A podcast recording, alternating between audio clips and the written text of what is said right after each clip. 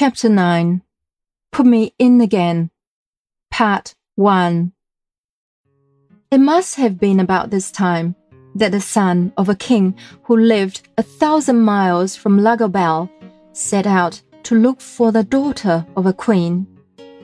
He traveled far and wide, but as sure as he found a princess, he found some fault in her. Of course, he could not marry a mere woman, however beautiful, and there was no princess to be found worthy of him. Whether the prince was so near perfection that he had a right to demand perfection itself, I cannot pretend to say.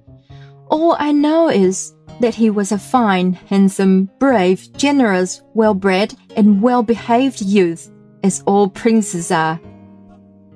In his wanderings, he had come across some reports about our princess, but as everybody said, she was bewitched. He never dreamt that she could bewitch him. For what indeed could a prince do with a princess that had lost her gravity?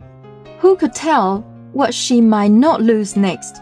She might lose her visibility or her tangibility, or, in short, the power of making impressions upon the radical sensorium, so that he should never be able to tell whether she was dead or alive. Of course, he made no further inquiries about her. One day, he lost sight of his retinue in a great forest. These forests are very useful in delivering princes from their courtiers, like a sieve that keeps back the bran. Then the princes get away to follow their fortunes. In this way, they have the advantage of the princesses who are forced to marry before they have had a bit of fun. I wish our princesses got lost in the forest sometimes. One lovely evening, after wandering about for many days, he found that he was approaching the outskirts of this forest. For the trees had got so thin that he could see the sunset through them. And he soon came upon a kind of heath. Next, he came upon signs of human neighborhood. But by this time, it was getting late, and there was nobody in the fields to direct him. After traveling for another hour, his horse, quite worn out with long labor and lack of food, fell, and was unable to rise again. So he continued his journey on foot. At length, he entered another wood.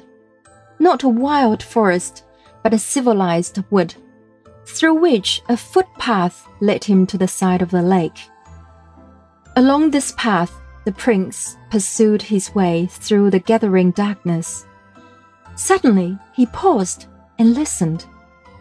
Strange sounds came across the water. It was, in fact, the princess laughing. Now, there was something odd in her laugh.